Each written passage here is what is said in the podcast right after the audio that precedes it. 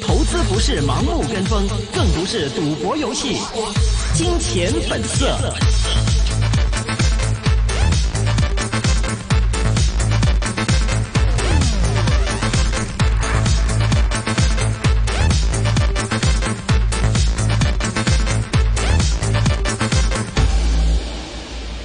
欢迎大家回到二零一九年八月六号星期二的一线金融网。回到我们今天最后半个小时一线金融网的时间，我们现在电话线上连上的是富昌证券联席董事谭朗威先生，谭先生你好。你好，是我们看到啊，其实呃，就是谭先生可以用回广东话也可以啊。我们现在其实看到整体的一个大势的氛围呢，很多嘉宾其实的态度都比较悲观，尤其看着香港内忧外患的情况，您觉得香港会迎来反弹吗？我觉得今天的反弹其实挺有意思的，因为成交方面也是上涨到一千两百啊一以上，而且呢，就是短线来说呢，就是中港股市的一个估压呢实在是太大。而且累积的一个跌幅也是很大。呃，昨天晚上啊，美国宣布将中国啊啊列成一个就是呃汇率的一个呃操纵国啊，这个我相信最短线来说，呃，太多的利淡已经进出啊，短线来说可能有一个超卖的反弹吧。嗯，超卖的一个反弹呢。如果在指数方面的话，港股这样的一个指数的话，下一步会不会已经是逼近了两万呃两万七千点的位置？呃，我相信短线反弹啊，就是反弹到六月份的一个低位，大概是两万六千七百点左右，应该有一个挺大的阻力。到时候再看啊，再延续这个反弹还是再回落，所以上上面要特别的要关注就是两万六千七百点，而且呢，就是特别要关注今天的开市位置，大概是两万五千五百点左右。因为今天开市了以后呢，上涨的情况也是挺大、挺强的，所以如果短线再不会啊杀跌跌穿这个两万五千五百点左右了，其实也不需要太悲观。哦，如果不跌穿两万五千五百点的话，还不用太悲观。如果这样的情况的话，大家会不会趁现在可以分阶段的趁低吸纳？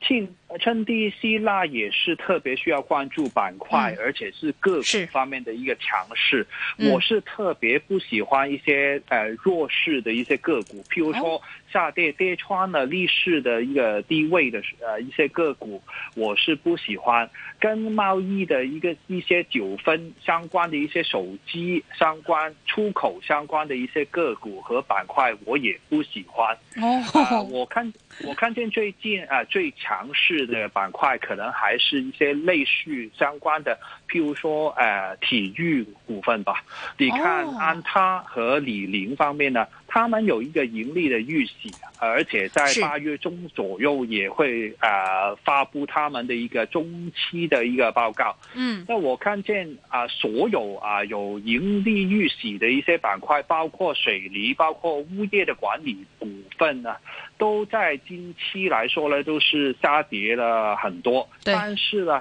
李宁跟安踏这些体育用品股方面呢，下跌的程度真的非常有限。那我相信乌鸦也是挺小的，所以如果真的相信大市下跌的幅度、下跌的空间已经非常有限的，啊，那可以啊，吸纳的是这一类啊，还是啊强势的股份吧。嗯，我们刚刚说到，其实呃，这两类的一些的股份都算是国内的一个消费品牌股啊。如果这样来说的话，内消费股的话，会不会是一个呃，大家应该近期去关注呢？比如说刚刚我们提到一些呃体育呃饮品或者食品、啤酒又迎来了世界杯，这样的话会不会更加好去部署呢？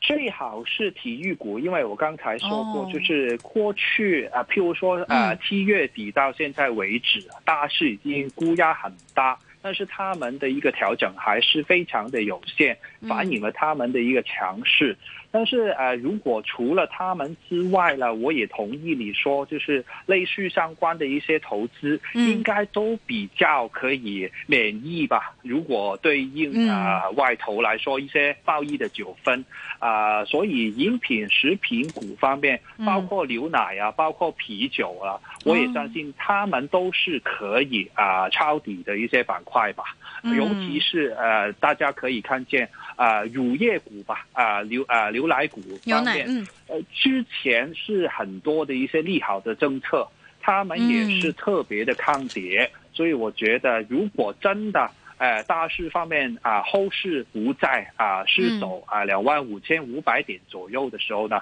都可以特别关注牛奶股。嗯，说到这里的话，其实我们要看一下内地方面呢。我们也知道，其实呃，最近中国企业方面呢发出一些的盈喜成绩是不错，但是呢，今天呢，很多人都比较关心，就是在于这个汇率操纵国这样的一个字眼，而且在这个期算的一个关口上，大家其实都比较担心。您怎么去看待这两个问题啊？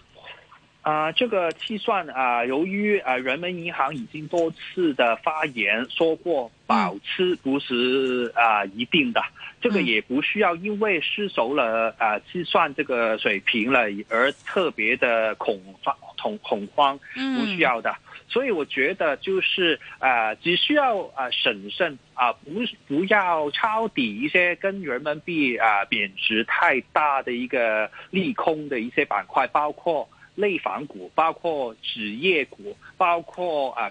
航空股份，都是呃用呃，如果人民币贬值的时候，对他们的利空的因素是很大的，所以只需要避开这些板块的时候呢，还是可以呃，不需要太担心人民币方面的一个问题吧。嗯，呃，我们再重新理一下，其实，在人民币方面相关的香港板块啊，刚刚说到呃纸业等等这一些的板块以外，还有没有其他大家需要关注跟人民币相关的呢？纸业跟航空股份，航空航空股份，对，尤其是啊中资的一些一些航空股份啊，相信因为他们的一些呃美元债务方面挺高的，如果人民币持续的贬贬值的时候呢，对他们啊。还款啊，包括本金和利息方面的一些成本都会相应提高的。嗯，OK，呃，在整体来说，我们看到除了这些以外的话呢，也想问一下关于中美方面的最新的一个谈判问题。其实，在中美现在来说，很多人都比较悲观的是在于上个星期五，呃，对于征收百分之十这样的一个关税，而中国这一次的态度比较强硬，甚至今天我们听到有专家呢去表示认为这个贸易战正式开打，这是真的是拳拳到肉嘅时候啊！您怎么样去看这一轮的一个反弹呢？其实我也看到中方方面，其实啊最近是特别的强硬啊，所以啊其实还需要审慎一点点。但是呢，美国方面出了有有关呃三千一的货品了百分之十的一个关税的时候了，是这个政策是九月一号才生效的。那我也不觉得他们会在这个政策生效之前呢再加码。对啊，其他的货品增啊开征百分之二十五的一个关税，所以我就当美国方面啊的一些政策已经啊告一段落。而且市场啊，一个短线的一个非常大的一个调整，调整已经呃反映了这个利淡的因素。昨天晚上中方方面也是推出了一个反制的一些措措施，对，包括就是对美国出口的一些大豆啊，或者是其他的一些农产品方面，是暂停了购买。这个也是在今天呃开市了之后一个比较大的调整方面，我相信也是反映了。所以我相信短期来说，尤其是在啊九月一号之前呢，中美双方应该都不会有额外的一些政策在在这个贸易战方面在推出。所以呢，我才相信啊港股来说，恒生指数在今天的低位，如果在不失手的时候，可能也是调整浪是告一段段落。嗯，如果这样来算的话呢，呃，整体来说外围的情况啊，我们也看到，除了说中美之间的话呢，其实环球方面也不太太平啊，日韩之间呢也有一个我们说呃争执的一个贸易问题。那么对于中国来说的话，其实现在这样来看下去，中国的经济发展会不会受到刚刚说提到的任何一些的外围情况而受到了阻滞？因为我们看到中国 A 股方面跟港股的一个联系非常的强啊。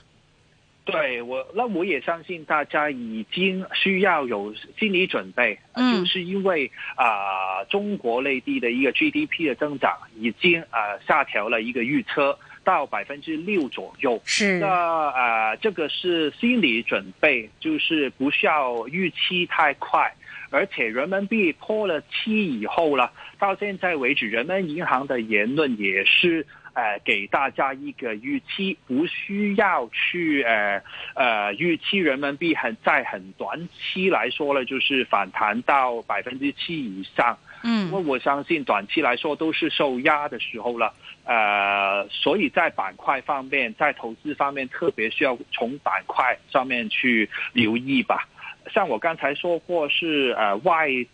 呃，外贸啊，出口相关的，可能呃，他们应该是受惠啊，人民币贬值的。但是，呃，如果美国相关的一些呃伙伴国家，如果他们对中国出口的一些货品都减少了一个需求的时候，都需要避开这些出口股。还有就是基建方面可能都会慢一点点，因为这个也是跟呃内地的一个经啊经济的一个增速有关。所以我最有信心的还是这个内需股份吧。嗯，内需方面的一些的股份，呃，其实说到内需的话，香港现在内需的一个问题非常的严重。我们看到最近的话，呃，消费方面的一些的板块表现也非常的不好。那么香港也迎来了一个我们说经济方面的一个风险。您现在对于其实港股的一个投资的价值还有潜力，您觉得还有吗？还大吗？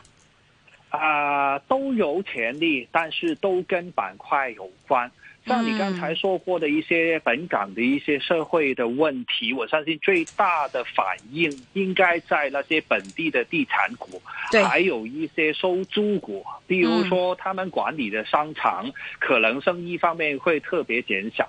而且就是零售啊、消费方面的一些板块，那我相信啊，如果有一些啊日子他们要关店的时候呢，呃，他们可能啊生意方面也是被削弱。所以我觉得短期来说，特别本地的呃地产啊、消费、零售和收租啊股份方面呢，是尽量要避开。嗯，这样的一些的股份来说的话，很多人会觉得会不会趁低吸纳？但刚刚谭先生说了，千万不要要避开啊，因为风险潜力还比较高。但如果我们说到内房股的话，会不会好那么一点点呢？内房股方面，基本因素我不太担心，因为呃，内地方面的经济的增长也是呃有一点点慢下来的时候，我相信在内房的一些调控的政策也不会特别的加码。但是刚才我说过，人民币贬值方面是特别利空利房股的，尤其是在债务方面的一些问题的时候呢，呃，大家一定要保持呃内性。呃，譬如说啊，如果见啊 A 股跟啊港股方面真的有一个很大的支持，啊，尤其是如果上证指数回调啊反弹到啊两千九百点以上平稳了，是才再一次关注这个内房股。我觉得他们是基本因素利好。但是短线来说，人民币是对他们加添了一个短期的一个利空的压力，所以一定需要呃，譬如说上证指数企稳，或者是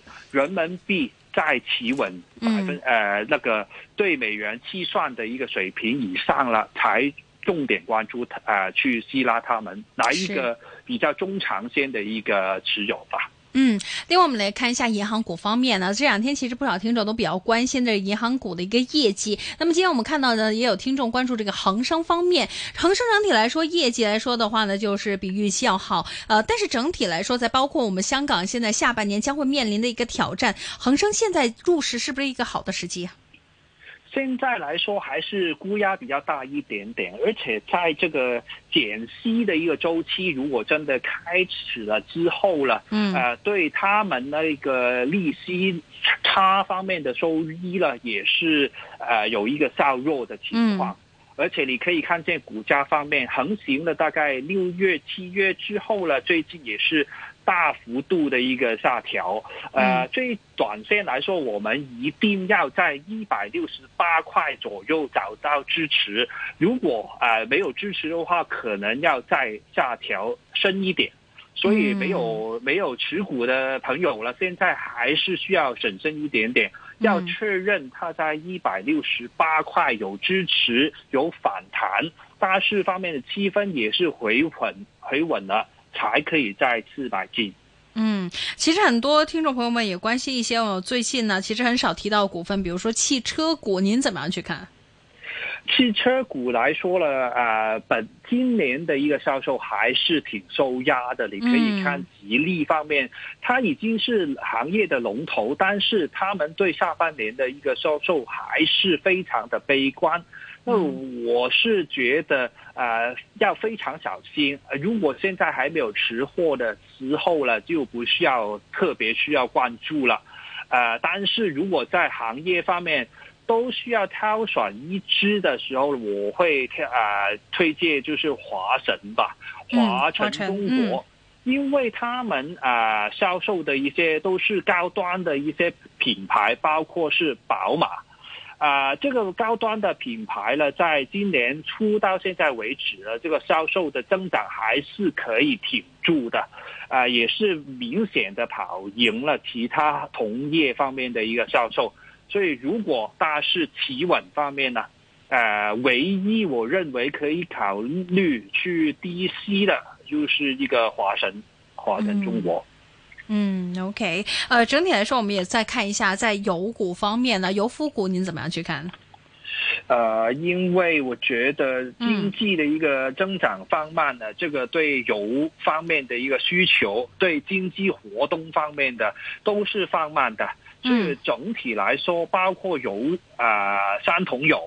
啊，也是包括油呃油服股方面的，其实我也是挺看空一点点。而且你可以看见外头来说，美股虽然美股的指数过去也是挺强的。但是你可以看见，他们的能源相关的一些板块也是明显跑输整体大势的，所以我觉得油股跟油服股方面呢，也不是我们趁低吸纳的一些选择吧。OK，黄金股呢，现在避险会不会很好呢？